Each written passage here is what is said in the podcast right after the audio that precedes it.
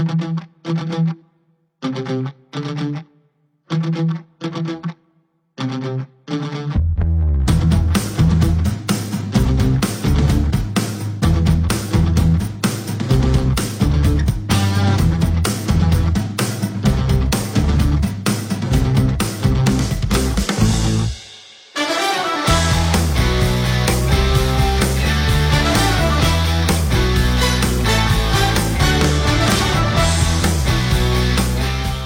享最美好的游戏时光，这里是 VG 聊天室之一周新闻评论。大家好，我是 FJ。大家好，我是箱子。我是 EK，哎，EK，你是不是最近最近几天去打了疫苗了？已经？对，就是在我们录制的前一天，啊我现在所属时间的昨天，我去打了个疫苗。它是不是还得分几次啊？我这个得打两针，我啊打打我打完之后过二十一天，我就去得得去打第二针，打两针还好吧？有些有些打三针。对，呃，我就是过完五一吧。但啊是打疫苗打完了以后，有一个非常让我不大不大爽的地方，就是嗯当天他要求你尽量不洗澡。啊，是还不能洗澡好好好好多那种疫苗都这样的。对，啊所以大家看到我这周的头发可比较油。然后我昨天晚上我就坐在这一个小板凳上，然后我这泡着脚，陷入沉思。也让我想起了我夏令营的时候的生活，就是那个厕所实在是太脏了，我就搬个盆子在在那个在那个操操场上洗，给自己操场给自己啊、呃摸澡，我们叫做妈澡啊。啊，然后呢，一想到到了五一之后天气要变得更热一些，我还有一天不能洗澡，就又越发的蛋疼。啊，他疫苗好像都这样的，我以前打呃扑上风那种，啊打啊完，之后他他也不让你洗澡关键是我上次打疫苗，估计已经是在小学的时候了，早忘了。啊。你你高中没有没有接种吗？高中好像没有，我我我有印象当中，我上一次接种疫苗肯定是在小学的时候。啊，我一直没去打，就是因为打这个新冠疫苗，我就是怕，就是有有朋友他打了之后发烧，啊，这么严重？呃，发烧也是在正常不良反应之内。对，就也没有太烧太久吧，烧了两三天，然后就好了。啊，但是我怕我我这个脆弱的身体，我这瘦瘦的小身板 扛不住 这个摧残。我还怕你他这个接种完了要求尽量吃清淡的，导致你不能吃辣的不爽。啊，我最近已经没有吃辣了，主要是最近一个月实在是喷射了太多次，喷射了太多次了，受不了了。啊，养一养我的肠胃。那我觉得你有有有机会还是去医院看一看。那么我们还是看一下我们这周的新闻。对其实有的时候真的是感觉这个我们录制的时机选的非常的微妙。嗯，刚一录完，当一天晚上啊，就出现了一些非常重要的新闻，我们只能拿到一周后来讲。嗯，对，这周也是有一些类似的情况啊，我们之后再说。这一周我觉得比较重要的是索尼相关的一系列新闻啊，就是彭博社这一周他们的那个记者杰森施莱尔，他是发表一篇文章，对嗯索尼内部的一系列消息进行了爆料。那总结下来呢，他那个文章里面主要是说了两个事情，就具体的事情啊。其中一个就是他说，呃，一个面向 PS 五的《最后生还者》重置版正在开发之中。嗯，那这个重置版呢，原本呢是由索尼内部的一个小团队来做的，但最终呢，索尼决定将这个项目交给啊、顽皮狗工作室来完成。啊、这个事情它有很多细节啊，我大概说说个大概情况。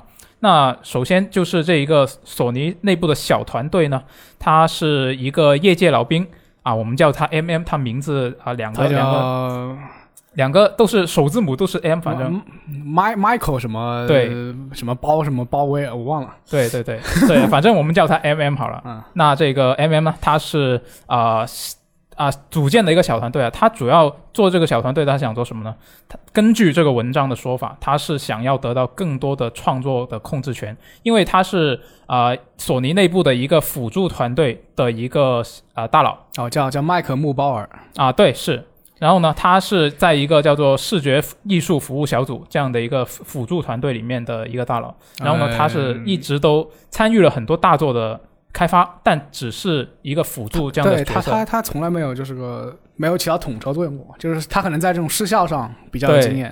是的，就一直在打下手，一直在帮忙，就没有主导过开发。然后呢，有他以他为首的一系呃有一系列开发者，他们就很想自己作为一个团队去开发、主导开发一个项目，所以他们就成立了这么一个小团队啊。嗯然后这个小团队呢，呃，其其实挺小的，就最初就三十人左右。然后呢，他们的首要目标呢是要拓展这个索尼的一些知名 IP。那他们作为一个新团队呢，需要得到高层的认可嘛，所以他们的想法就是从头开始做一个游戏，它的啊、所需要的成本以及风险都太高了。嗯，那所以他们就决定还是不如炒冷饭啊，就就开始重置要重。置嘛。嗯，对，是，那就看啊、找项目来重置。那最开始呢，他们想做的是神海的初代，做一个 PS 五的重置版，然后后来被否决了。那现在啊，后来呢，他就是决定要做这个《最后生还者》重置版了，PS 五重置版。然后这个项目呢，当时正好是索尼它的管理层正在洗牌，嗯然后那个游骑兵工作室他的前负责人胡尔斯特，他后来不是成为了 PlayStation 的全球工作室的主管嘛？对，就他他变成老大嘛。对，然后他当了老大之后呢，他就觉得这个项目成本太高了，然后就不太看好。那后来呢，是啊、到这个《最后生还者》二代，它是经过了一次延期嘛，就延期到二零二零年。嗯，然后当时对，就当时是啊、就要求这个小团队去帮忙救火，嗯去帮那边开发。然后当这一个项目做好了之后，索尼上层又把顽皮狗那边的人派过去帮他们做他们的那个重置项目。嗯这个其实也是他这个 MM 他之前的一个对高层的诉求，希望能够派一些人手过来帮我们做这个项目。对，但是呢，顽皮狗的人派过去之后呢，他们又觉得他自己的开发主导权被别人抢了。嗯就根据这个文章的描述啊，那结果最后呢，啊、果然还是这个项目陆续渐渐的就变成了顽皮狗工作室下面的一个项目，然后他们这个小团队呢，又变成了一个辅助的团队。然后这个事情之后呢，这个小团队里面的一些高层，包括这一位业界老兵 MM 在内，一系列的大佬都选择了离职，就这是其中一个事情。嗯，你你怎么看呢？就这个我自己看下来，怎么说呢？我觉得他这些细节里面，如果你仔细去读的话，你会发现，这个杰森斯莱尔他在这篇文章里面提的一些对这个事情的定性，我觉得是有点怎么说，条就就是不是很充分，对他不是很有说服力，有点带节奏。就我最开始读朋友这篇文这篇文章，嗯我会觉得啊，我操，顽皮狗一手遮一手遮天啊啊！对，就初读下来确实是这种感觉。然后后来仔细看，就是嗯这个杰森他有一点这种就是引导你的这种意思，对，就是有点这种像索尼这个不利的这种言论来引导吧。嗯，实际上你去看这个事情的话，它是一个非常正常的东西。就你一个、你一个大 IP 的重置版啊，《最后生还者》，而且本来它就是完美狗完美狗的，嗯，那交给谁去重重置比较好呢？是一个呃以前做视效的这个团队带的带的这个队伍，还是完美狗本身的工作人员的？对，就是这个就就是你无论是站在公司公司层面，还是站在玩家层面，是那都是顽皮狗来重置要好一点。就从从技术方面来看，对，就另外有一些啊、呃比如说另外一个 团队的一些负责人，他也有发对，就是对对这个啊、文章有发表一些自己的看法，也是有类似的说法，就是一边是一个已经有过开发经验的一个大团队，另一边是一个第一次主导项目的小团队，那你选谁？这个其实很正很很容易能够想得到。然后呢，他这个文章我看下来，杰森他的一个定性就是说，把这个 MM 队，我们把它叫做 MM 队，嗯这个小团队，这 MM 队的失败呢，他说是凸显了这个索尼保守的态度啊，说这个索尼呢是优先考虑最成功的工作室，以牺牲小团队和小工作室为代价，专注于独占大作。嗯那他这个文章里面能够来佐证他这一个观点，佐证他一个说法的一些材料有什么呢？首先，第一个是日本工作室的重组，对。那个事件，然后还有他们之前爆料的索尼不喜欢只能在日本获得成功的小体量游戏，嗯，这个是他们已之前已经说过了，并不是他这一次对，不是这个文章爆不是出来的不是什么内幕消息，就大家都知道，对，然后就我们 VG 的玩家都知道。对，然后第三个材料呢，就是他说索尼没有重视 James 的营销宣宣发，就是之前那一个啊、比较独特的小作品，你们还记得吗？那个 James James Universe，James，Dreams 这个游戏吧，在那个二零一八年的 TGS 上面，嗯我当时是那边的一位开发者带着我做了一个大概有十五分钟到半个小时左右的，就是说他对我的一对一演示。啊，所以就是说，我不我不大好说这个东西他们到底重不重视。如果说重视吧，他专门一名开发者到 TGS 上面对我对好几个中文媒体就专门去做这种很长的、很详细的演示，嗯应该算是重视吧。嗯，但是也有可能就是说，他可可能在他看来，只有你这种中国媒中文媒体能够接下这个东西，我们就说影响力更大的媒体去搞看影响力更大的项目去了，啊，这也是一种解释的方式。他不可能把这个东西当成这个什么神秘海域来宣发吧？，对，对，但是大家可以看得出，Dreams 当时是一个很有潜力的东西，是就是但是他得到的宣发待遇的话，其实就索尼来说的话是非常有限的。对，就是如果有些玩家不了解这个游戏，它它其实是一个有点类似于开发者版《我的世界》，就是它可啊以用很多素材去拼成一个这种呃关卡呀，或者是就是你可以用 Dreams 来造一个超呃超级马里奥。对，可以做游戏，其实可以做艺术，要对比的话，你拿它去跟那个《超级马里奥制造二》嗯去对比的话，那两者的获得的热度可以说是天差地别吧。嗯，对，嗯那但是你真的要去比他们，就是索尼跟任天堂在这两款游戏上面投入的宣发成本跟宣发工作量的话，那你又不大好比较。对我另外我觉得 Dreams 它本身它也也有门槛比较高的一个问题。对，它可可以供你自己编辑的内容对，就就就当年就不是虚虚幻五刚出的时候发了一个演示嘛，就就有人可以用 Dreams 去还原虚幻虚幻五的一个场景。你看到这种程度，要要去雕琢它的这个细节，普通玩家一般是做不到的。对，而且其实其实另一方面，我其实像我经常就是去为了找选题去翻翻这种外网的外网的这种文章，然后我发现其实很多关于关于 Dreams 的这种专题报道。嗯，就说他什么发售之后，啊，玩家社区越来越越来越凉越小，对，越来越凉，越来越凉。对我也看到了。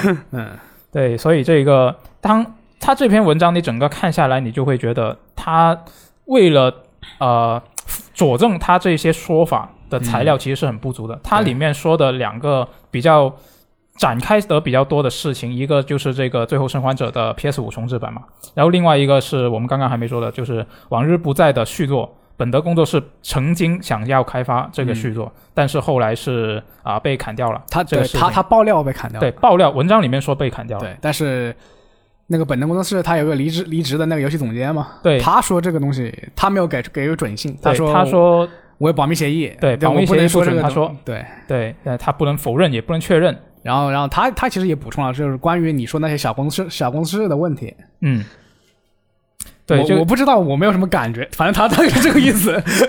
是呃，其实吧，讨论这个 Jason 对于这些事情的态度，或者他文章当中呃表现出来的倾向性，嗯，我觉得意义是不是特别大的？嗯因为他把他的爆料的这些事情给摆了出来。嗯我们现在可能更关注的是他这些事情，第一是不是真的？嗯嗯那所以讨在讨论他就是说利用这件事情想这些事情想说明什么之前，先要确定它的真实性如何。对，然后如果它是真的的话，那么我们又能看到索尼现在在做些什么事情。嗯，就是我觉得正常操作吧，就是你你要重置重置重置那个《最后生还者一》，对，然后交给顽皮狗做这个东西，正常的不能再正常。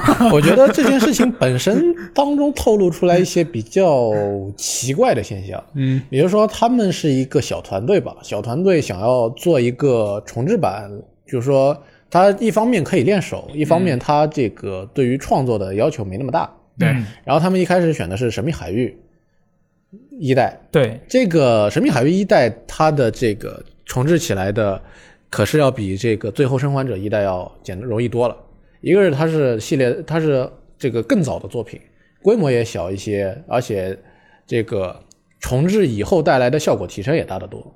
呃，这个文章里面的说法好像有点不一样，就是他的说法是《神秘海域一代》太老了，相对来说那但是我说容，如果他从容易做的方面来说是这一点，啊，呃，他他他也提到了，他也提到了，他就索尼方面的态度是觉得它太老了，嗯然后又而且《神秘海域一》又不像这个《最后生还者一》那样受人欢迎。但是相比来说，最后生还者一》它是二零一三年的游戏，凭什么到了才过了嗯十年都不到，你就要做一种这样级别的重置？而且你不是二零几一二年还是一三年的时候就做过那个？哦，不对，不是，这个时时间是说错了。它就是你不是在 PS 四刚出的时候已经给它做了个那个对，画质增强版高清版，高清版。是，对吧？那这个时候让看索尼的这个决策就有点 奇怪了。对，重置再重置，至于吗？就说大家，而而且本来 PS 四五就能买就能这个玩 PS 四的游戏，主要是现在那个现在现在玩家对对重对这个就看我们网上评论啊，就对这个最最后生还者一的重置热情不是特别大，对，就就说因为它没没必要重置这个东西。与其说是神海一太老，不如说这个游戏太近，啊，真的太近。你去买一张 PS 四版的《最后生还者》，直接插进 PS 五不就能玩了？你直接享受一下这个 PS 五带本身带来的这个运行效能提升，效果应该也不错。是，你看不出完全重置的意义在有多大，而且实际上因为隔得太近，所以你完全重置这样一个他们应该算是精雕细琢的游戏，花了很多精力不说，而且这个带来的效果提升没有那么明显的时候，大家会觉得你索尼逗我玩呢。嗯，确实是。所以我觉得索尼选择这个《最后生还者一》就是出了个问题，而又由于这个《最后生还者一》规模比《深海一》要大，导致了他后边要找人这个元首的时候，就肯定是找着顽皮狗的人来，嗯而一来肯定就不少，因为你原来只有三十个人。对那么人一人来的多了，那主导权自然被他们给拿走了。对啊，而且他没有懂是吧？对，那么如果你找你做深海一，那我他们未必有多懂啊，这个人肯定都换了几批了，嗯，是不是？是，那么这么一看的话，其实还是索尼搞出来的问题。嗯，确实主要这个事情你现在还无法确定真假。对，嗯，那毕竟他一家之言嘛。那我，所以我们是从这个它的这个爆料上面的这个基础，对，就来是就是，讨论这个如果是真的的话，就你你反正你是觉得不太对，我是觉得他这个立项 一开始就有问题，是吧？所以就不说后边的发展是什么样的。当然，其实再从他另外一个地方来说，就是他下的那个结论。虽然我不说他说的对不对，但是感觉索尼作为这个 PS 四这一个世代的，可能可以说是最终胜利者吧。嗯，嗯，他的、啊这他个在意在意 他受到的压力其实要比微软还要大。啊，是那个那个往日不在那个总监他也说了嘛，理解理解老东家这么做，是对，不像不像微软那么有钱，反正他就直说了。对，很微。软就算是在这个世代大战上面输了索尼一筹，但是他们背后有一个巨大的公司，有巨大的业务量。那嗯我他还可以继续去买中型、大型工作室，去填充它一个巨大的产品线。嗯，但是索尼，你看它反而现在路走变变窄了，它开始收缩产品线，嗯，它就集中精力搞那几个大作。对，嗯，所以这个竞争其实不能说索尼当时看高歌猛进，它现现在就还能高歌猛进。呃时代一直是这个情况一直是在变化的。确实是。那现在就根据这个往日不在前总监他的说法，他也是觉得，就像刚刚说的，可以理解嘛这个情况。那现在 PlayStation 方面呢，其实本周又有另外一个新闻是能够佐证他一个这个说法，就是这个 PlayStation 现在是正在招招招聘啊这个移动业务的负责人啊，打算是要为自家的工作室旗下的游戏这么多 IP 是吧？是不是可以推出一些经典 IP 的手游？你有什么想玩的 PlayStation IP 的手游吗？嗯，你你要这么问，我很难回答你。呃，我只能说一个都没有。重重力异想世界，我觉得这个还比较容易。但问题是你你你这种说法的话，你这个语境下的手游就是他们把老游戏作为一个移植，或者是把原本的原汁原味的玩法搬到手机上。那问题是不是？不一定吧，可能类似于 SE 以前搞的那个杀手 Go，嗯，或者说是杀出重围 Go 其实其实我有我比较有偏见啊，就是我觉得 你这种欧美系欧美系的比较比较重度的这种 IP，无论你怎么改，你把这些这种人物啊什么东西扔扔扔到一个手游里，就是火不起来，奎爷三消，就一定要那种日系日系的是吧？呃，他我觉得他们说不定就就做奎爷三消。嗯，那就索尼，呃，他他其实本来他就旗下有这种就开发手游的嘛，嗯，他可能现在打算要扩大这个，就包括隶属于他们之前隶属于他们音乐部门的那个 Fate 是吧？Fate FGO，啊那其实那那个不同板块吧，那个那个形形式是不一样的，他们那个是属于 SME，就是索尼音乐下边的 Aniplex，Aniplex，然后再去找了 DW，就 Delighted Works 去做这个 FGO。啊，那其实也不是他们自己的工作室，而且他们出资吧，而且 Aniplex 后边又做的一些其他的手游，比如说像那个魔法少女，嗯就是呃魔法少女小圆的那个魔法记录，它玩法上很像 FGO，运营呃这个运营上又比 FGO 呃这个差了一些，嗯。所以就是他们一直想要复这个 SME 和 Aniplex 一直想要复制 FGO 的成功，但是一直没复制出来，啊，所以这个情况一就他们两边的情况是不一样的。对，而且你非要说的话，其实这也是两个集团下面两个不同板块的业务。那就微软呃不就索尼这个移动，它手 PlayStation 这边的移动来说的话，估计还是做类偏向于欧美的那一那一边。车厢球是吧？嗯、对，比如说可能给你做个手游吃鸡啊，不，我想想看，手游杀戮地带吃鸡怎么样？我觉得如果它能够像啊、呃之前最终幻想公布的那些手游那个程度，我觉得已经不错了。嗯最终幻想手游 最终幻想手游那可是有好几十个呢。对，不是我说的是最近最终幻想七的那个，就就是最终幻想7就就是用对一个吃鸡，然后一个是还原单机，对。这这两个，如果他能做到这种程度，我已经是很满意了。啊我我给你，我就给你做指几个，一个是比如说是呃杀戮地带吃鸡怎么样？它是个 F FPS，然后做个吃鸡游戏。嗯，然后你看这个战神，战神可以做个手机 ACT 啊，错屏幕也也可以，也可以，啊，对，对吧？是你就说地平线，你也可以说做个地平线世界毁灭前吃鸡那可以啊，确实是。这个你只要有灵感，你而且套得上这个作品，都可以做。再说手游赛车，你也不可以做吗？手游集体赛车，赛车赛一下。嗯，确实是。那不过我觉得这个就大家还是不要对它有太大的期待，我觉得啊没有比较、人没有人有期待，就没有人期待过。就比较比较大的概率，我觉得还是真的是呃战神三消那种。啊，战神三消，说实话吃鸡有点。吃鸡都不错了，我觉得真的是，就看一下吧，啊，看一下它之后怎么样。然后本周索尼的另外一个消息呢，就是这个 PS 五在发售之后，终于是迎来了首个大更新啊。不过呢，这个大更新看起来好像就并没有很多很重磅的东西啊。首先第一个是它终于支持了这个外接 USB 的储存，嗯，它它这个和和微软呃，它它这个和微软那个就是那个专门用的那个外接 SSD 有点不一样。对，就微软那个它是可以，那个东西虽然贵啊，一千块钱，但是它是可以直接读取就是你外接 SSD 上的这个游戏。嗯，但索尼这个它就只能起到一个转存。这个其实跟之前 PS 四上面的外接硬盘其实没什么分别。嗯，就它，我觉得它现在才支持这个功能也是比较有点有点晚了，就发售这么久了，其实。就就反正这个就是方便你，你不想再下嘛，你先把这个游戏转存到你的外接硬盘里，然后你这个六这个六百 G、六百多 G、八百 G 用完了之后，再把它导回来，就就方就省了你下载的时间。嗯，对，说实话，我不大想买现在的嗯。PS 五，原因之一也就是有一条，它这个储存空间实在太小，啊，就你觉得不够用是吧？那肯定是相当不够用。嗯。你想一想，这个现在各种游戏都给你使劲往大了做，你大作放五个，嗯。放不下了。主要是我我倒是非常习惯于就是，不够我就删删游戏，然后再下。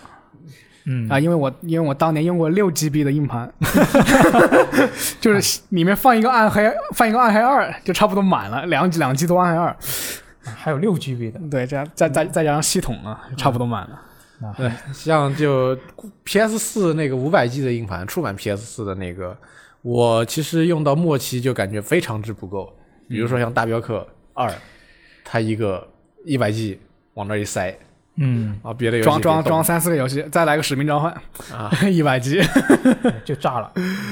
然后这个 PS 五呢，它不是有个 M 点二接口的内置的一个拓展嘛？嗯，然后现在它官方的说法是还在开发这个功能，就什么时候支持还不知道嗯以。后应该应应该会有，也也也应该会出这种专专门面向于 PS 五的这种 SSD，我觉得。对，那肯定是有啊，它有这个功能，那现在就只能等了。然后这一个这一次更新了另外一个新增的东西呢，比较重要的就是这个分享游玩功能，现在是可以支持跨世代分享了。就这个功能呢，其实是 PS 四上面就已经有了。对对，就它实际上本质上就有点像 Steam 的那个呃远程同乐，远程同乐，对，其实它就是一个串流服务，它就是把另一个地方 PS 的画面投到另呃一远程的一个投到五五五百公里外另一个人的那个屏幕上。对这个可能你的网速要比较好，对，尤其是我国这个宽带网络普遍上传就之前之前这个功能，就是有有些人他可能用的比较溜啊，嗯，但但是我我是如果不开加速器的话，就是就是双方如果不一起开加加速器的话，这个是效果比较差。啊，就包括，确实确实就是国内国内这个东这个远程远程串流，就是如果它的那个服务器本身本身主要服务器是在国外的话，它的效果都不怎么好。对就包括那个 Steam 那个远程通乐，嗯它之它它就它一直在打广告，最近那个远程通乐啊是吗？就是在 Steam 那个首页上，就啊我靠，大家用这个功能来一起玩，结果。我试了不止不止一次吧，那基本上就是连不上。啊，体验不太好连上了之后就是，呃，二百四十 P，呃，十十多帧，然后上面还有马赛克，其实就是两方面的限制，一个是服务器在国外，另外一个是你国内上传速度又很低。对不过话说回来，就是说，像像如果把呃以前把 PS 的画面投屏到那个 PSV 上，嗯这个体验还比较好，因为它是一个局域网以局域网这种串流。嗯，那这个分享游玩的话，现在是你可以在 PS 五上面把你的次世代游戏串流到你一个用 PS 四的朋友那那个屏幕上。对对那这个我觉得，如果你网速够的话，也是可以试一下。不过它限制也还是比较大啊、一方面是如果你要参与进去玩，就是你那个访客，你要参与进去玩的话，你必须得有 PS 加会员啦。嗯，然后你每次玩只能玩一小时，就啊一小时之后你要那个房主要断一断重重新重新开一个。对，啊，就有有点像 GeForce，有点像 GeForce Now 那个东西。嗯，对，所以就有条件的朋友可以试一下。哎，那接下来还是一个 PlayStation 的新闻啊，不过这个是 PS 四的新闻啊。这个本周呢是由玩家通过亲身的尝试，是证实了，如果你的 PS 四里面的主板电池没电了，嗯那你的机器就可能再也无法在断网的状态下玩游戏了。嗯，这个其实主要是有人是推测啊，这个问题是在于 PS 四的奖杯系统，它是为了记录这个游玩的准确时间，所以它的主板啊、必须啊、在联网的状态下，就如果你断过电的话，它那个时间就已经乱错乱了，然后你要在联网的状态下重新校准，它才能跟那个奖杯系统给对接上。嗯那如果你的主板没电了，那时候如果它的比如说 PS 四的网络服务又被关闭了的话，那你这个机器可能就永远就不能再离线玩了，就直 直接就变砖了，可以说是。那索尼应该会在就是要关的时候给你弄个解决方案出来，比如说你在 PS，你以后用 PS 四玩游戏，你就可以把这个奖杯功能给弄了。对以以后就你也不你也不会得到奖杯了，但是你可以用 PS 四就直接不联网玩。对，有些人想想一些馊主意，就是说我在通电的通电的情况下换电池，嗯 不知道能不能做到。对，，不知道啊。就如果有有试过的朋友，可以告诉我们啊。嗯，这个事情很有趣。哎，那接下来我们来看一下这个任天堂方面的消息。这一周，任天堂是放出了新一期的独立游戏直面会啊，里面是公开了大量 Switch 平台的独立游戏的新情报。那这一次的直面会，我印象中也是第一次，它是把美版跟日版的啊、内容分开不同时间播出，哦，就对，之前都是一直都是同时的。之前有个日文版，有个英文版，对。其实就是语音方面有点不同是，呃内容内容也会有一些不同。啊。这一次对之前内容是有会有一些些许不同，这一次的话，我发现它是差异会做的有大量不同是吧？对大量不同，就是美版的直面会这一次它是做的比较怎么说比较简略吧，可以说是就是一直播片播嗯，对，片。还有二十分钟吧，就就就讲完了。对，然后日版那边呢，它也是二十分钟左右，但是它比较详细。他讲的他是游戏讲的游戏比较少对比较少，但是每一个他都详细讲。哦。就这个，我觉得日版那边我看的比较开心，我个人是觉得。那我来说一下这一次的直面会有一些比较值得关注的信息是什么呢？第一个是这个这里没有游戏错误维度这款游戏呢，现在是已经登录了 Switch。哎，这款游戏箱子你是不是比较关注啊，我玩过呀，啊？就就好玩吗？我还没它玩，Steam 上，但是我听说很多玩过的人都说这个游戏。它它其实比较一个比较短的这种所谓所谓原游戏吧，就是打破第四面墙啊的这种游戏，就是。嗯，可以可以举个例子，就是他第一章他会拿他的这个游戏的 UI，就是大就是大面积的做这种功夫，就比如你把那个那个呃读进度条啊读条把它斜过来这种这种样子，哦，让他读得快一点那对种。，然后后后面他什么第三章、第四章那种就是，就吐槽，就吐槽什么日式游戏啊，这种 RPG 里的就是剧情不合理啊。然后他最最最，我记得最印象最深就是他第四章有个地方是，就全篇在的全篇都在喷这个免费游戏，就就是 F 全 T 篇可对 F two P 就是你你打什么东西都有钱，都都有都要开箱，啊，反正就是个这种游戏。嗯。然后也会肯定也会大家熟悉这种，就是里面有这种台词跟跟我跟玩家直接对话也会有，嗯，就是一个脑洞极大，由由各种各种小游戏组成的一个游戏。哎，那你觉得这个游戏它在 Switch 平台上，它会比其他平台更就更合适，或者是什么之类有优势吗？如果是在 Switch 上玩。呃，这个游戏其实还好吧，啊，呃，我觉得就是体验应该是一样的，啊就是差不多电电脑和 Switch，就是有有之前有一个原游戏，就是一定要我觉得一定要用电脑玩才有那个意思，叫叫叫做 Her Her Story，啊，因为它是。它它就给你给你一个那种老式电脑那个界面，嗯你去点什么文件夹，我的电脑这些东西。你如果你用主机去玩这种游戏的话，你就没那个感觉了。呃，那啊、那你还得用老式显示器来玩，如果是这样说的话 不，是吧它会他会怕，他会把他会把里面那个画面给做老。啊，你你你没有，我意思是你这个画面比较老，然后你那个你啊看到的是一个液晶显示器，就可啊，能你还要还要拿还要拿 CRT 这种显示器来来玩。对，啊，你要追求那个沉浸感的话，啊，对，那这个游戏感兴趣的朋友试一下可以。对它它评分非常高，就大家可以试一下。嗯，就拿我觉得拿 Switch，呃，就是在地铁上拿出来爽一爽也可以。是啊，然后另外一个呢是这个《忍者神龟：施耐德的复仇》，今年稍晚时候将会登陆 Switch。那这款游戏呢是之前就已经公布过了，嗯，对这对，它之前没有公布发售热平台。对对，现在我们就只知道它会登陆 Switch，但是我估计、嗯、其他平台也少不了吧。对，对其他平台是有的，就基本上全平台游戏这个是，然后它是支持最多四名玩家线下或者线上联机。那怎么样也是，就我觉得这都是童童年回忆，对吧？对啊，很吸引啊，我觉得到时候肯定要玩一下，有看但买哪个平台我还没决定。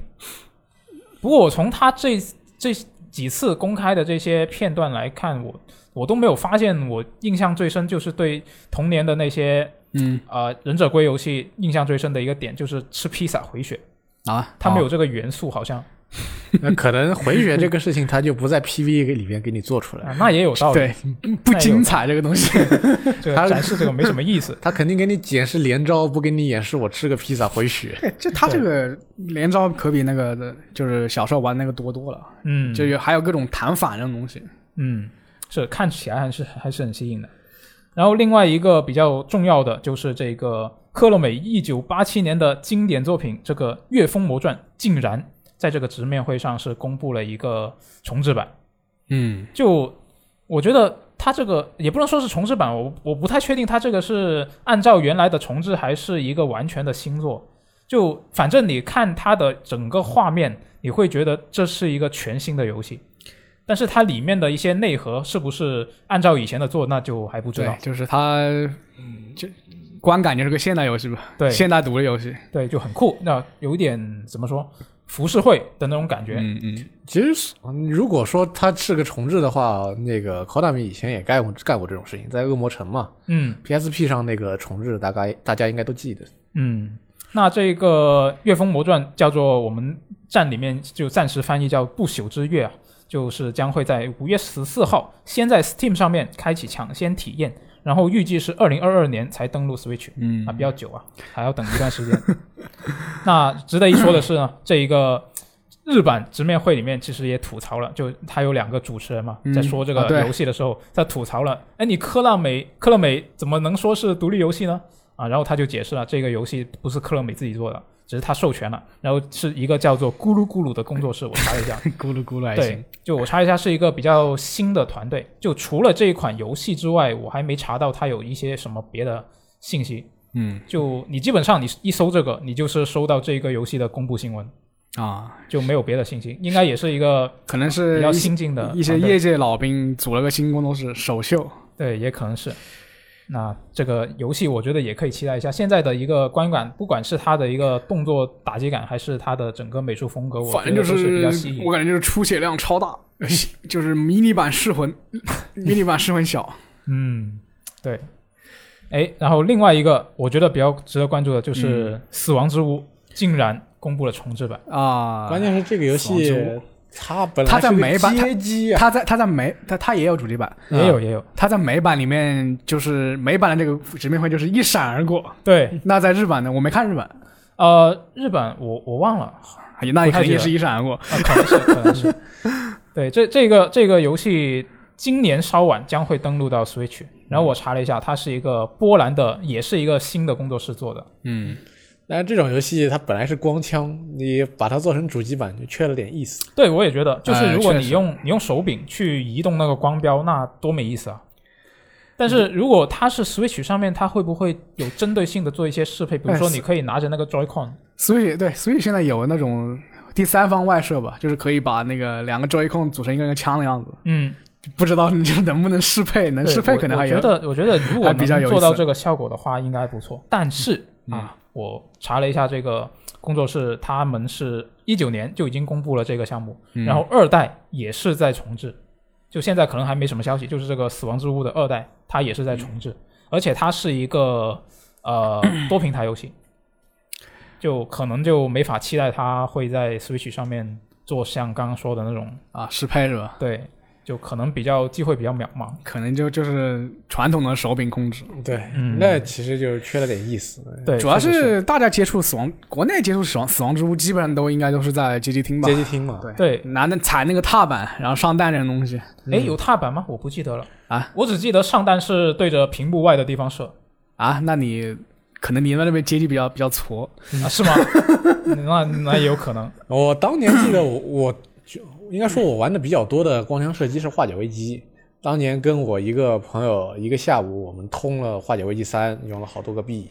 啊。那个时候应该是踩踏板是那个回避，啊，然后换弹是怎么换忘了，反正踩踏板是回避，要踩踏板的。我记得我们那边换弹好像它是有一个搬的东西，一搬它就换弹那种。哎，我印象中是对着屏幕外的地方射就换弹，就然后后来是研究出了一个更有效率的换弹方式，就是你直接用手遮住那个发射口，哦，那你就不用那么大动作就来换弹，就有效率很多。高手啊，高手。嗯那你这个时候代入感就没有了。啊，那确反正实这这个东西也是吉利厅的一个吃币利器。对，反正我之前看有人投了一百来个币，把把这个东西打通了。你你们小时候还有机会把这个游戏打通吗？我肯定没有，我只能在那旁边看。我打通了一次这个化解危机三嘛。嗯，你很幸福。我我当时我记得我小时候玩这个游戏都是跟家里人说很久，他们才愿意给我买一个币，啊，然后死了就没了然后死了就没了，就玩玩玩一局。对，就一条反正反正反正难度还挺高的，呃对于这种小朋友来说。是。那这个除了这些我刚刚说的游戏，大家还有没有比对这个直面会上面比较感兴趣的游戏？我我还要说两个游戏，啊一个叫做英文名叫 The The Longing，但翻译过来就是哦漫、漫长等待吧，慢慢等待吧。啊，这个游戏，首先说，首先它它已经在 Steam 上出了。首先说我的观感是不好玩，但是它我看了我看了描述也觉得肯定是一个不但是它好玩的游戏。它这个游戏非常的神，就是就是它它就是说，呃，按照真实时间的四百天来算，嗯，四百年之后出结局。就是你要通关就真的要打现实时间的四百天。它里面也其实有这种加速系统，你你真正要要加速的话，可能几周可以过吧。啊，那还是要几周。对，但是它其实有三个结局，嗯反正这个东西，它不是为可玩性设计设计，就是说你什么都不干，你就在那个地下地下城里面采点东西啊，就是房间里看看书啊，那那也可以通关。那他有讲故事吗？就他有故事吗？它就是让你人为了体验这种漫漫长等待的这种感觉。然后他其实他其实有个故事，就有个故事就是说，呃，弟弟有个王，啊，他沉睡了，然后你是他那个一个最后的这个仆仆人，嗯你要守着他醒来。啊，当然你当然你也可以不守着他，不守着他，他就会走走向别的结局嘛。嗯他这个东西其实我后来就是我玩了之后，我看结局之后我一头雾水。不知道他想表达什么，对，然后我就去查查，他其实是来自于德国的一个那个传说吧，就德国有个这有德国有个德意志帝王，有个叫斐雷特一世的，啊，就是叫做红胡子。然后他当年就是呃十字军东征的时候啊，就是以就队伍里队伍里英国英国英国还有一些队伍里，就是说我们要翻山越岭，要要过这个地方。嗯然后他这个斐雷特一世他说那他妈走河快多了，然后然后就两边就吵嘛。但他说我来做个示范，我来过河，然后他过河的时候淹死了。然后然后因为死的比较离奇，就是德国人就觉得，哎，这个这个这个做这个游戏也是德国工作室啊，嗯德国人就觉得他应该没有死，就是只是和他的一些部下沉睡沉沉睡了。啊，就说当他当他的胡子就是长绕三圈的时候，就长得绕三圈的时候，让自己啊，他就会醒过来，然后然后啊拯救德国人于危难之中。哦 其实他就是一个这种背景，哦，那这个游戏玩下来就，你感觉他，如果你不知道背景的时候，确实是比较莫名其妙。就是但是你你知道了背景，不也是要等四百天吗就吗？是你想体验一下这种心灵之旅啊，心灵之旅，这也太行就是。就是真正的游戏艺术，知道吗？可以可以体验一下这个游戏。啊，那很酷。对，另一款游戏就是还没发售的，叫做那个 Crystal，它是水水晶传奇吧，啊中文翻译过来就水晶传奇。这个游戏我也比较关注。啊它首先是那个画面比较奇，画面比较奇特，啊、也不是奇特吧，就是美术风格非常的有特色，嗯就是有种有种那种剪剪纸这种矢矢量化吧，这种感觉。嗯呃，它它它里面有系，就它有试玩版，我玩了试玩版，嗯它里面系统就是说，对，就是像画面中这样把把这个屏幕分成三块，嗯就左边那一块就是可以看到过去，嗯中间是现在，右边是未来。然后它它有一些任务，包括战斗，就是要用这套系用用这套系统来来来完成。就比如说里面有个任务啊，最开始就是说我种一棵树，我要拿马上拿上面的果子去完成任务。那我现在现在现在种一棵树，然后我把把屏幕切成切成那个未来那个屏幕，啊，我就可以取那个果子了。然后另外，它战斗方面，战斗方面它是一个这种类似于很传统的这种回合制 RPG 啊，嗯。但是它它里面其实也有一些就是要要考验你及及时操作的，比如格挡啊，啊，及时操作。就是就是格挡，你正好按按按那个 A 键就可以就可以给挡住，哦就就那个受伤比较少一点。然后包括连击也要也要是在那个恰当时间按连击。他他也战斗的时候，他其实也用了这个过去和现在的这个系统，就比如有个 BOSS 他是拿盾牌，嗯你现在怎么砍都是砍到零滴血，但是要怎么破他呢？就在你在你现在先对着对他盾牌丢个水魔法，哦，然后再切换成未来，他的他的盾牌就腐蚀掉了，就生锈了。对，生锈了你就可以自然造成伤害。反正就这种挺有趣的设定，但它这个游戏目前有个缺点，我觉得觉得是，呃，你你，我就说直白点吧，就我觉得它打击感不行，虽然它是个回合制游戏，但是我觉得打的不够爽，就是那个嗯反馈不够爽。啊，这个游戏我自己个人也是比较关注嗯啊，就是刚刚说的这个用在机制用这个机制用在战斗方面，我觉得应该会玩起来比较有趣。对，这个游戏它是今年夏天对，它也有趣的是，你在登录你在城里面逛逛逛的时候，看那个 NPC 啊，就是有些你可以看到年轻的时候那个小小小的样子，也可以看到老的样子。嗯，对，那这个游戏现在在 Steam 上有试玩版，大家可以去试一下。对，嗯，哎，那看完这个任天堂独立游戏直面会呢，我们来看一下任天堂的其他消息。那日经新闻在最近是公开了对这个任天堂社长古川社长的一个采访啊。那这个古川社长呢，他是在采访里面提到了这个任天堂新主机研发的事情。嗯那根据他的说法呢，任天堂是一直在研究 Switch 的新机型，但是呢，因为这个成本和技术的限制，很多想法都行不通。他就说，任天堂其实是投入了大量的资源来进行技术的积累，想法呢都已经记录下来了。未来哪天等这些想法有了可行性，说不定嗯。就会把它实现。对他他说这个话，其实我还呃有点高兴。啊，为什么呢？就他现在就算他机子出不来，啊，就其实我觉得现在任任天堂的玩家，任天堂的玩家对他们的这种机器的期待，并不是这种，并不完全是这种硬硬件方面，就是对对性能嘛，嗯。军备竞赛，而是就是它在功能这个主机功能性上有什么创新，嗯。就包括你回想一下什么十字键啊、摇杆啊、体感呀、双屏啊、触屏啊这些功能，有些是他们首创，有些是他们在这个游戏主机行业里是玩把这个这套系统玩的最赚的，是吧？嗯我觉得吧，其实任天堂现在就是说，这个可能社交媒体上很多对于任新版 Switch 的期待，也许不一定原本就是来自于源于这个任天堂玩家，嗯，而是被这个舅舅们强行炒起来的。啊是本来也可能本来也没人期待说我这个新机型有什么新功能，或者说性能提升多少。嗯，而突然来了一群舅舅，整天在你耳边说，在四 K 四 K 是吧？对，呃新机型怎么样了？又有个又有什么什么什么新消息，搞得大家好像觉得真的有新机型马上就要来了，四 K 又怎么样？对，其实我个人体感就是任天堂在就是 NGC 之后，他就不跟这个索尼和微软就是进行这个性能方面的军备竞赛了，嗯，就是他走自己的一条路。然后之后呢，之后证明他有些机子 V 比较成功嘛对，VU 失败了吧，然后 Switch 又成功了。对本来这个东西可以证明就是风开发风险比较大，就是比你纯对性的那个风险还要大一点。我个人觉得，嗯所以他就是现在说我正在研究这些东西啊，有些东西想不通，有些东西行不通啊。那，所以你很高兴。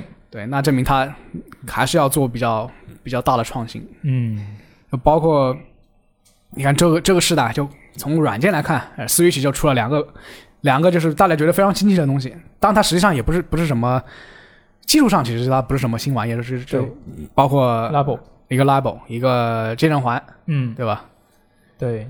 那健身环，我记得以前还他们公开是呃，腾讯任天堂公开过一篇文章，就是呃任天堂那边的一个翻译文章嗯。啊、是说这个 Joy-Con 啊，不是 Joy-Con，就是那个健身环的那个环，他说最初并不是用来这么用的，嗯。就是是他们研究新主机的一些什么手柄的时候的其中一个东西。啊，他就就任天堂特色就是特别善于就是把你这个所谓的这枯萎枯萎技术的平行思考，嗯，就把这种旧技术拿过来用来创新。啊，满脑子花活。对，这是我比较服他们一个地方吧。嗯，他可能只是我们不知道，他们内部可能一直在整活。嗯其实他那个健身环的健身环，它没有什么特别多的这种对。电子元件。对，也没有没有说什么有很高的技术含量，嗯。看不出来。它真的是个特别呃高科技。对，它价格其实是挺贵的，但是你真的说它科技科含量有多高吧？是，呃没有吧？嗯，对，你花的这个钱都去买它这个玩法，不过不过那那不过那玩意儿真的挺扎实的，就是我之前看了个视频，就是三个肌，我靠，那个肌肉男啊，去去压那个健身环，就他们比谁压压的久，嗯然后他们其实也压不多，压不了多久。啊，有很厉害。对啊、那这个我觉得他们的新机型，我们一方面是当然是期待它能够拿出一些比较有趣的、有新鲜感的东西，嗯，但另一方面可能真的时间上我们没有没有办法去抱太高的期待，就是对，就算就算是舅舅党，他们也是说有有四 K 啊，有那个大力水手啊，嗯他们也不敢说多多少年都不敢说。它对它不说什么时候公布，具体什么时候不敢说发售。嗯，对，是，那这个也跟我们之后要说的一个新闻也有关系啊，就是半导体方面的。但是这个采访里面呢，他古川社长其实他还提到了游戏业务方面，他里面就提到说，任天堂其实是一直都很有危机意识，他们是觉得游戏其实并不是生活的必需品。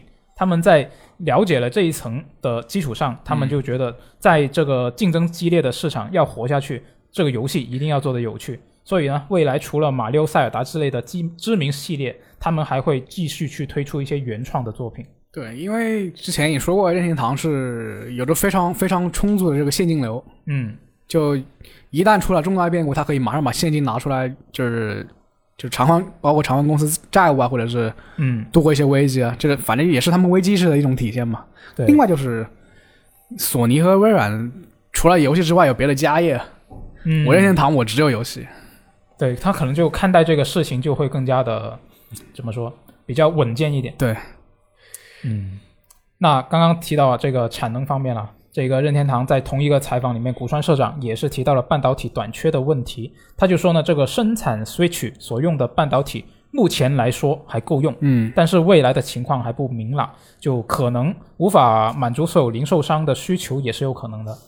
这个相对应的啊，就是这段时间英特尔那边说过，说是现目前的这种芯片缺货的情况，可能还会维持一段时间。嗯我我记我忘记他这个一段时间是说多久，可能我记得他好像有可能说的是几年。嗯 那还是比较长。是，对，所以就是说，现在在目前这个局势还不稳定的情况下边，尤其是这个疫情，就是说全世界的这个控制状况还不明朗的对，一个是半导体缺货，一个是本身对这个东西需求又变大了。对，对，导致呢就是说，Switch 可能它现在用的这些部件还算是够用，但是迟早也会变得像是英特尔那边说的那个那样子。嗯所以这个我觉得现在他可能这样说是，呃，怎么说是降低一个先打个大家的预防针。大降低一个大家的这个恐慌或者说是担忧。嗯，但迟早有一天，如果我们现在的情势不改善的话，迟早有一天它也不会那么淡定了。是，之前也其实也有一个分析师，他是提到过说，目前是没有任何迹象能够表明现在的这个半导体短缺的情况有缓解，也没有迹象表明现在的一个需求在下降。就现在，就最近这段时间，你看很多这些相关的报道，或者是一些业界人士的分析，你都会觉得，就这个事情其实挺，就挺严峻的。最近其实大家去看我们网站的俱乐部玩家吐槽就知道，就什么一个什么五百多块钱收的这种啊，卡呀，现在卖两千块钱这种，哦，那很厉害。我忘了好像是这个回事吧。嗯，这就没办法，这个看什么时候能够解决这些。主要也是最近呃各种这种加密货币啊，这种什么元什么元宇宙啊这种东西炒起来。对，加密货币这个东西其实真的是对影对局势影响非常之大，显卡之局势。嗯，嗯，哎，那接下来我们来看下一条新闻好了。下一条新闻呢，就是这个 Epic 相关的。Epic 跟苹果之间的法律战啊，现在其实还在继续当中啊。然后最近呢，是有一份法庭文件是被披露了。这个文件就显示呢，Epic 游戏商城他们疯狂送游戏的背后是连续几年的亏损过亿。嗯那据预计呢，这一个亏损啊，这个最早也要到二零二三年才能够实现盈利，就是 Epic 游戏商城这一块的业务。那这个他们这个报道里面呢是说，他们啊每周送游戏，这个要算是一个支出吧。然后他们买游戏的独占、限时独占的权利也是一个支出。对。然后他们除此之外呢，还要给一些开发商或者是发行商预付一个最低的保障金。这个保障金是什么呢？就是你不管你呃，只要我这游戏上了他的商城，那不管我这个游戏最后卖出多少份，那至少我有一个保底的一个资金嗯，啊，他要付这个。然后呢，这个这个可能这个预付金，他可能有时候也也算是也算是独占费的一部分吧。嗯，对。然后呢，这个报道里面呢，他是提到说，仅仅是二零二零年，他这个预付金、保障金，它就是已经是达到了四点四四亿美元。嗯，非常巧合的一个数字，四四。对。然后这个里面披露的一些数字也可以说一下，就是一九和二零年，他们是分别亏损了一点八一亿美元和二点七三亿美元。然后预计二二一年呢，他们的亏损会是一点三九亿美元。从数字上来说，可能二一年他们的亏损它亏损还变变少了，就证明他的商店盈利变多了。嗯，然后苹果方面呢，他们就根据这个法庭文件，他们就指出说，你 Epic 是为了弥补你这个自己的亏损，而要设法削减这个平台方的抽成，所以才来告我们，就才来跟我们打这个法律战。他是这么一个观点。然后 Epic 方面，他当然是否认了。就是我有点没有看懂苹果的逻辑。对，苹果这个逻辑非常之奇怪。嗯，嗯，就削减其他平台的抽成，那平台他其他平其他平台的竞争力不是更强了吗？我觉得他不是，我觉得他意思是你 Epic 一直在说我们这个把抽成降低是为了整个业界什么的。啊，然后其实实际上你是为了能够啊、呃弥补自家亏损，我觉得他是这个意思。他的意思是我，你喊你喊着做，你是通过自己做这个平台的由头，希望其他所有的平台都降你这个堡垒之夜的抽成，哦好让你这个堡垒之夜庞大的收入当中变得更多。划嗯被这些平台方划掉的部分有很大呃，你你这个说法倒是啊逻辑捋过来了。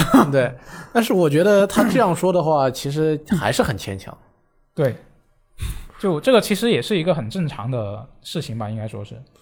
然后呢，这个 Epic 的老大这个斯维尼他就对这个事情就回应啊，他是说这种亏损呢是完全值得的投资，然后他还公开了一些用户数据啊，什么月活啊、用户消费总量啊之类的数据。哎，你们怎么看这个他的回应就？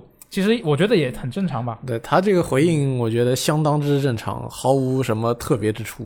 对，没错。因为你要做一个能跟 Steam 抗衡的游戏商城，那你一定要有先期投入啊。嗯，你没有先期投入，我怎么说是我立刻就跟他对抗？主要是不可能啊，主要是光看那个数字，它其实不是亏的特别多，我感觉对，就是按照它，它它又不是其他东西，他完全可以把这个钱补回来。对什么虚幻引擎啊，什么堡垒之夜堡垒之夜啊，堡垒这种东西，之夜能给他补的钱，完全抵得上这么点亏损。嗯，嗯，呃，对他来说，其实这点亏损都是小事。对。其实另一个真征兆就是说，大家对这个 Epic 的盈利能力还是完全有信心的，嗯包就因为各种公司在都在给给他们融资，对，就就是他们最开，就反正他现在市值我记得已经是两百八十七亿美元。对，就本周是又有另外一个新一笔的融资嘛，嗯，就是这个十亿美元的融资。在这笔十亿美元融资加入之后呢，他们的估值是达到了二百八十七亿美元，啊。然后这一笔融资里面还包括索尼的两亿，就有两亿是索尼出了。索尼不止投一次了，我记得加起来可能好像有四点四四亿多美元了，索尼已经投了。对，索尼其实从这个 PS 五时代开始，你就可以看得出他们跟这个 Epic 的关 Epic 关系相当之好。对，蒂姆这个蒂姆斯威尼他无数次去称赞 PS 五，是的，当当时疯狂的称赞他的 SSD，我还是吗记得？。那平那索尼也该该降低抽成了百分之。嗯，对，啊主要是它这个融资，嗯，它融资那个 Epic 它的融资，它是用了一个比较新的概念，叫做元宇宙。哦，就这个是什么就大家可以想象一下那个那个叫什么？哦，头号玩家里面那啊个世界啊，就斯皮尔伯格的、就那个等于是等于是在虚拟世界里，虚拟世界里建一套这个现实世界的这种体系，嗯，就虚拟物品的交易啊，然后数字人物啊这些东西。嗯然后我的 Epic 他现在他说他一个目标就是我要做这种数字数字化的这种人物。嗯，是，然后其实最近啊，Epic 他他算他算是有能力去做这个实事的，但最近有很多这种公司就打着这个元宇宙的这个名头啊，就啊其实没什么其实质的，没有什么实质的东西，就是做这个融资，就其实和以前那个 VR 什么 VR 产业很像。嗯，那至少 Epic 他们是有一些实实在在的东西。对他们，像最近最近不是他们旗下的那个可以让什么谁都能够轻松的做出一个三 A 级别的虚拟角色的那个软件，哦，是是开始公测了，就任何人，嗯，比如说我跟你都可以去申请，他就可以给你一个内测的资格，啊、封测的资格，嗯，然后你就可以去测试用它这个东西，可以啊，你去你去测一下，写一篇评测。写评测可还行。我我我我觉得我到时候真的申请下来了，我我觉得应该用不懂吧？他说谁都可以啊，啊，谁都可以，但是我觉得我这种小白很难说，不一定，嗯啊、也可以试一下，大家有兴趣可以试一下。我也看了别人分享那个分享一下软件那个界面，嗯，这你光看那个界面感觉还行吗？不行，就还是看没有不不能一一眼就不不能一眼不不是很直观，其实。啊。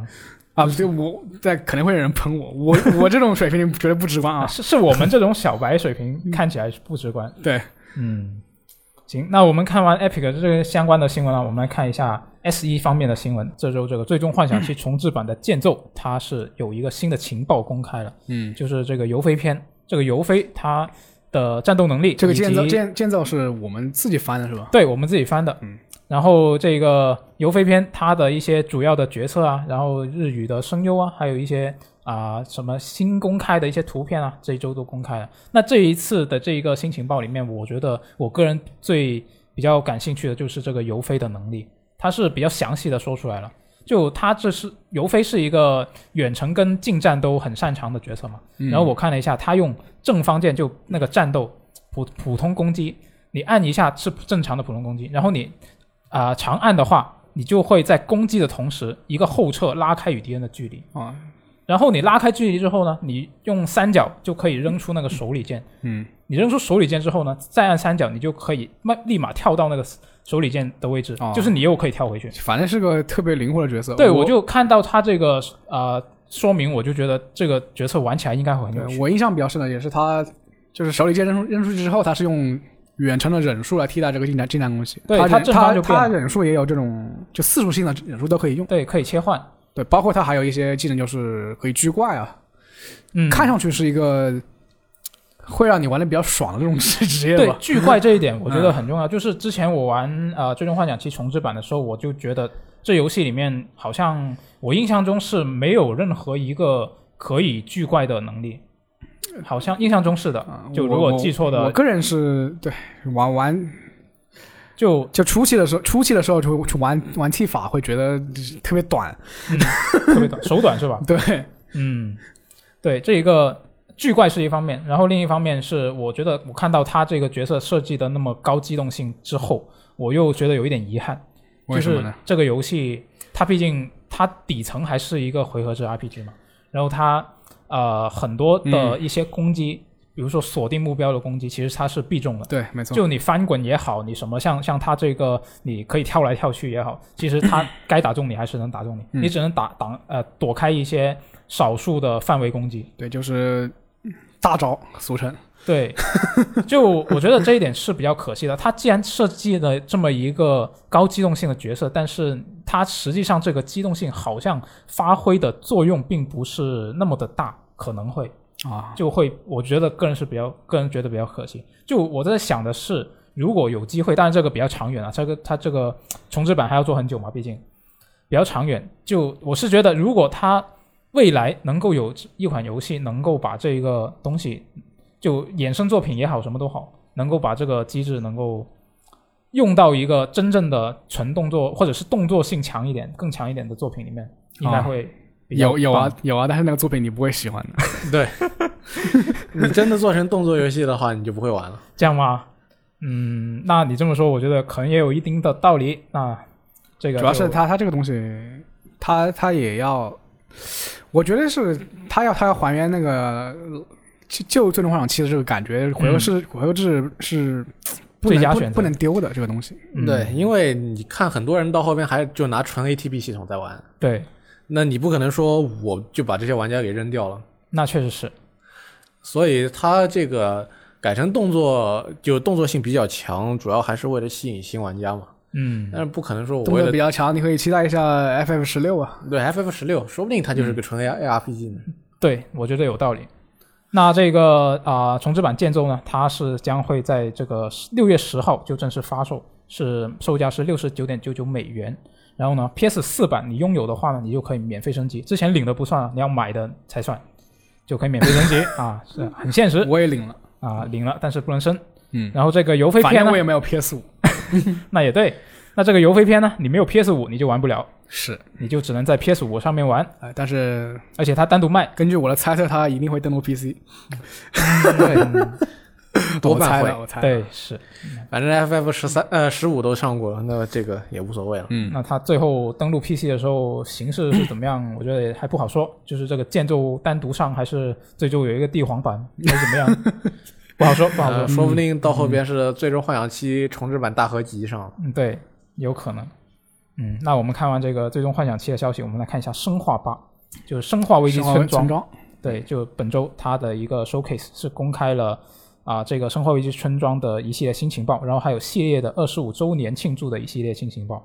那首先第一个呢，就是它公开了一个新的宣传片嘛，然后另外一个呢，就是它的试玩版，新的试玩版，之前其实是已经有过一个，但之前那个就没什么意思，是吧对，？之前就是步行模拟器。对，步行模拟器，那这一次就有点不一样了。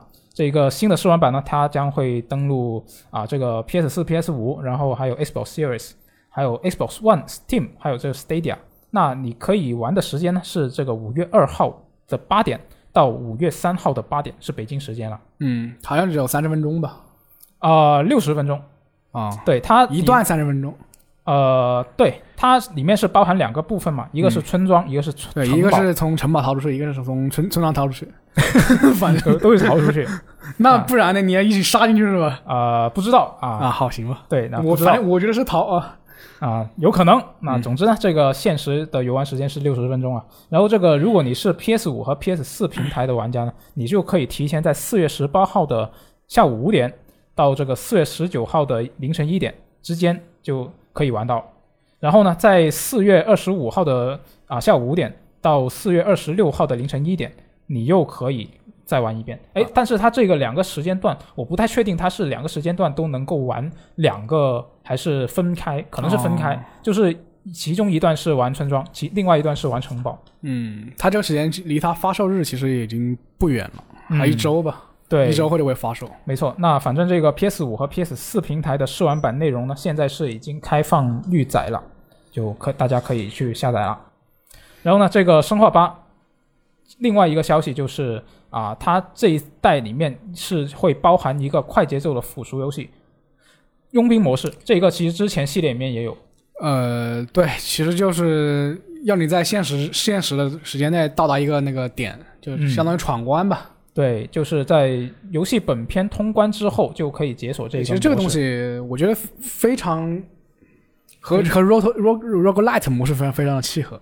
哦，就其实它本身我感觉也有一点 rog roguelite 这种这种感觉。你打完之后就是得奖得奖得得钱嘛，嗯。得这种能力值吧，你可以点你的能力，嗯，对然后然后你可以换武器，对这个然八代后反正反正你你你也越来越强，怪也越来越强。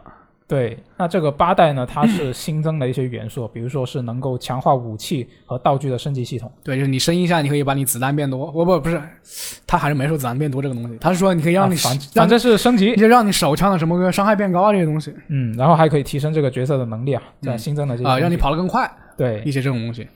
然后呢，这个《生化危机村庄》它的主机版的画面的详情也已经公开了，这个次世代版最高是可以做到 4K 六十帧的。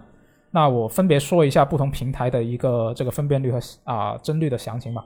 首先是这个次世代主机 PS 五和 x S x 你不开光追的话呢，你是可以做到 4K HDR 六十帧。那我觉得这个非非常不错，对，对，没错。然后如果你开光追的话呢，你是可以做到 4K HDR 四十五帧。嗯，那这个我是没想到的，我没想到它开光追和不开光追只差了十五帧，这个是我觉得比较惊喜的。我之前预估它是开光追还是只有三十帧，啊，这样吗，对，就如果它是这样的话，可能它在优化方面应该做得不错但是你还没看到它掉不掉帧呢。啊。那你这么说也对，就反正它就公布了一个数字嘛，从从试玩版就可以看出来吧，应该。嗯。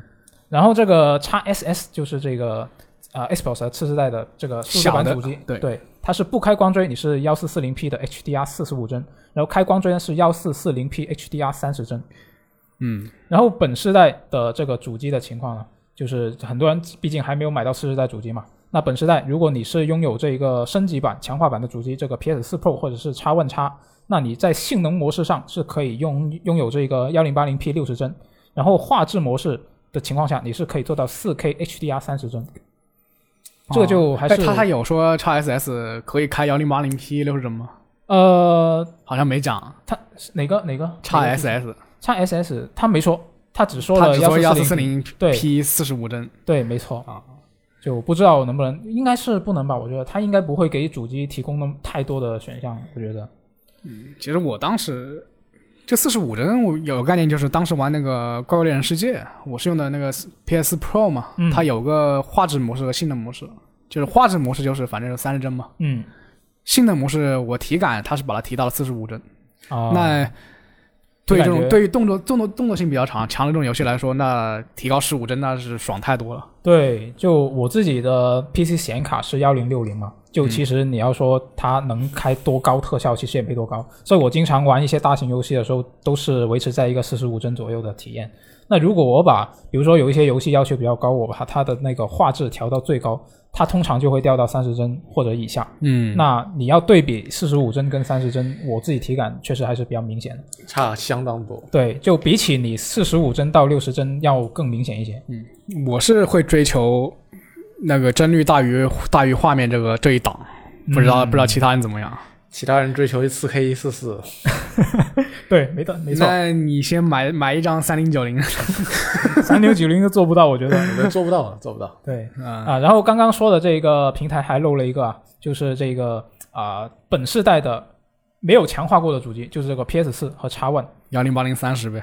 不不对啊九百 P，哦，好九，百 P 三十，非常诚实，九百 P 三十。很诚实。那也没办法，毕竟它要做一个次世代的效果，你对一些比较啊、比较弱性能的主机，它毕竟是要有取舍，没办法。说到九百 P 三十，我就想起了一个游戏啥游戏《刺客信条：大革命》。啊？那行吧之，前是有人把《刺客信条：大革命》就是啊，就做了用个用测试钉，用测试对放放到 PS 五上面行，我记得好像效果还可以。我们直播的时候播过，嗯。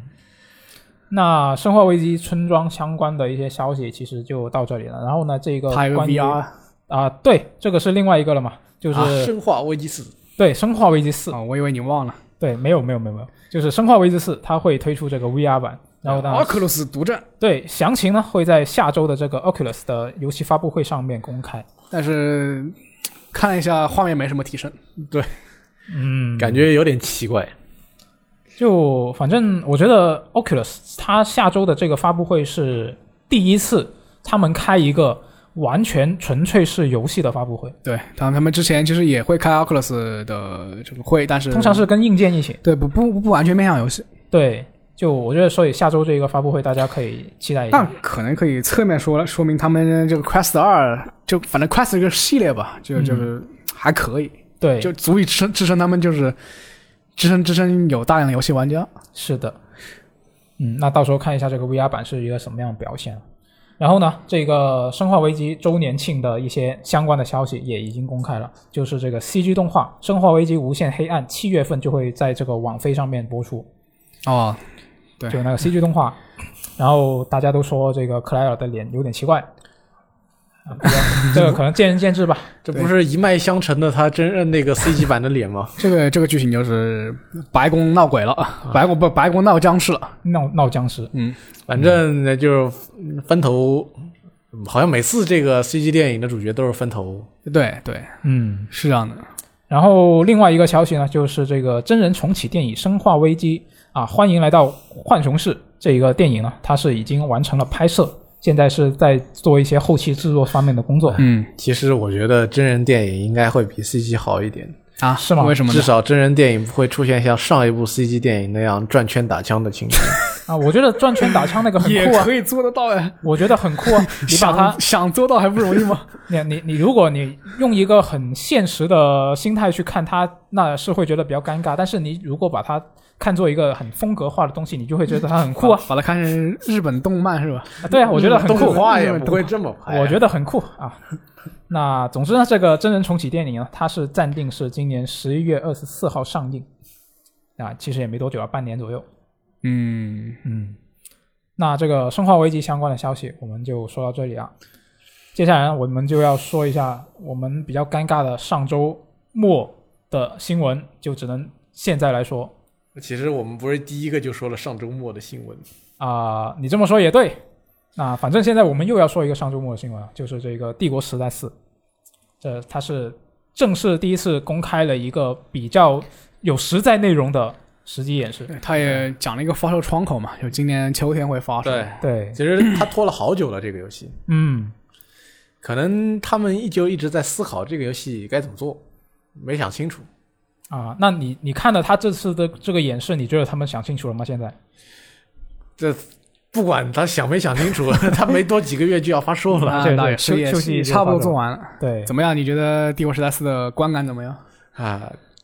作为一款公布了有几年，还而且还在二零二一年要发售的游戏，它这个画面感觉有点、有点穷酸，对吧？对，不太能够令人这个感觉到很爽。对，这个其实也是很多人，包括我们新闻下面的一些评论吐槽的一个点。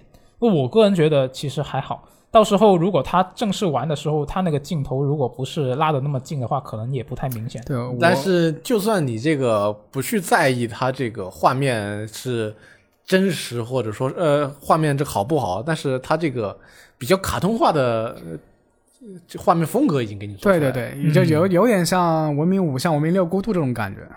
嗯，那好不好这个难说，嗯但是可能就是有点缺了卡通化可能老地方玩家不是特别喜欢，但是，呃，新玩家不一定吧。新玩家的这有没有玩新玩家来玩 RTS 还是个问题呢。嗯 RTS 是个不是夕阳，是已经落日了。对，有有有微软给给这个 Radic 钱来做，已经非常不错了，嗯比星际的这个情况要好一点。因为为什么呢？因为这个帝国时代是比尔盖茨喜欢的游戏，啊，比尔盖茨说要做，那微软就算他现在已经没有职位了，呃，没有那个这什么太大的话语权，大家听盖茨说要做，那我们也要做。原来是这样吗？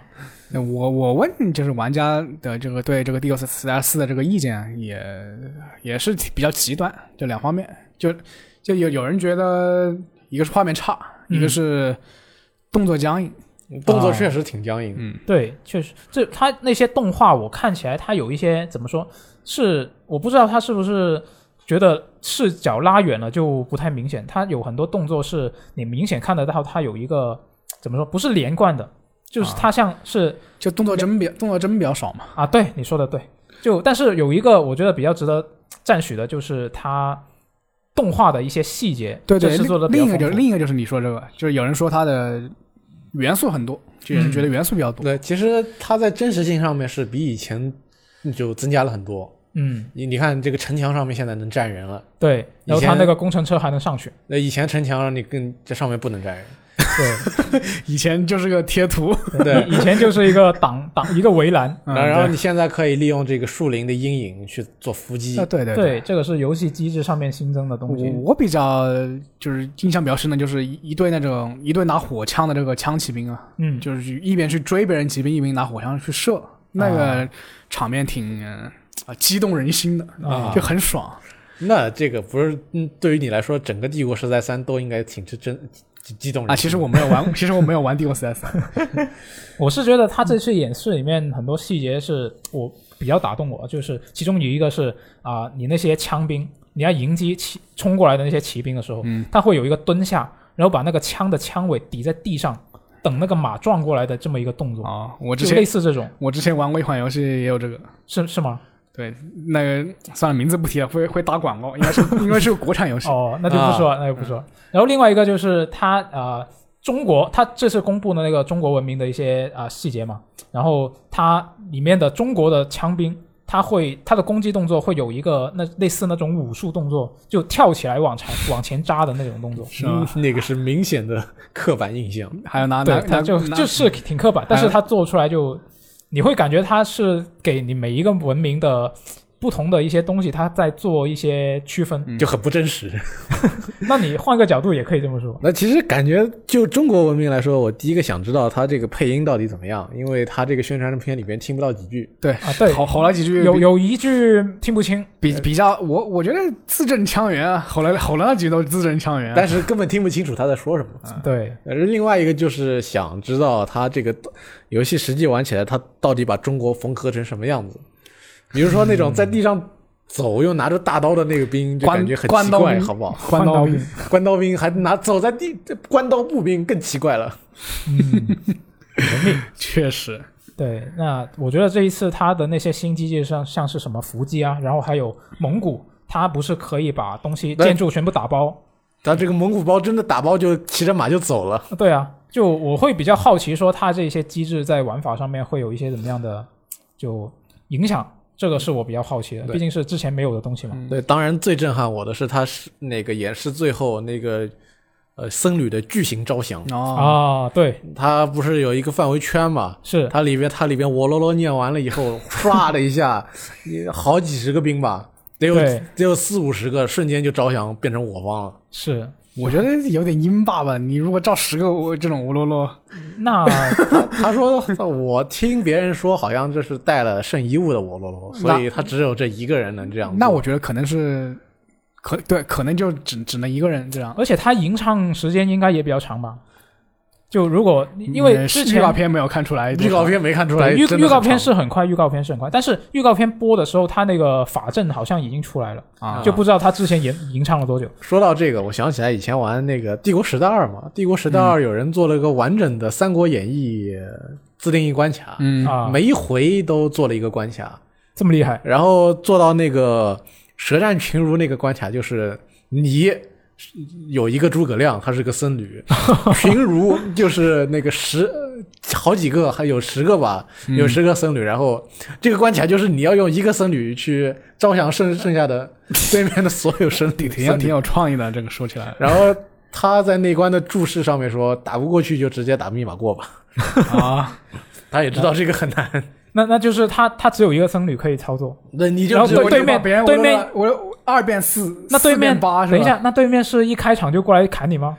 对一开始面对面全是僧侣，那这一张、哦对面也是。对面无你啊，对面就是你你一个对对面十来个僧侣，啊，那那那你要手非常快，但是那个还非常诸葛亮精准，诸葛亮的那个增呃招降好像比其他的比对面的要快一点。嗯。啊、就我印象中，好像二代的时候那个僧侣是比较鹰大的，也是他射程比较远，因为就是他可以在大部分兵种摸到他之前，他就把他招降了。就如果是一对一的情况下，对但是你没有一对一的这个情况呀。那确实是，对，这次帝国时代四，它也还宣布了一个东西，就是有它有四个战役嘛，嗯，预告片它只它只演示了一个，对，他四个战役其实按照跟以前的比起来，可能数量上还比较少。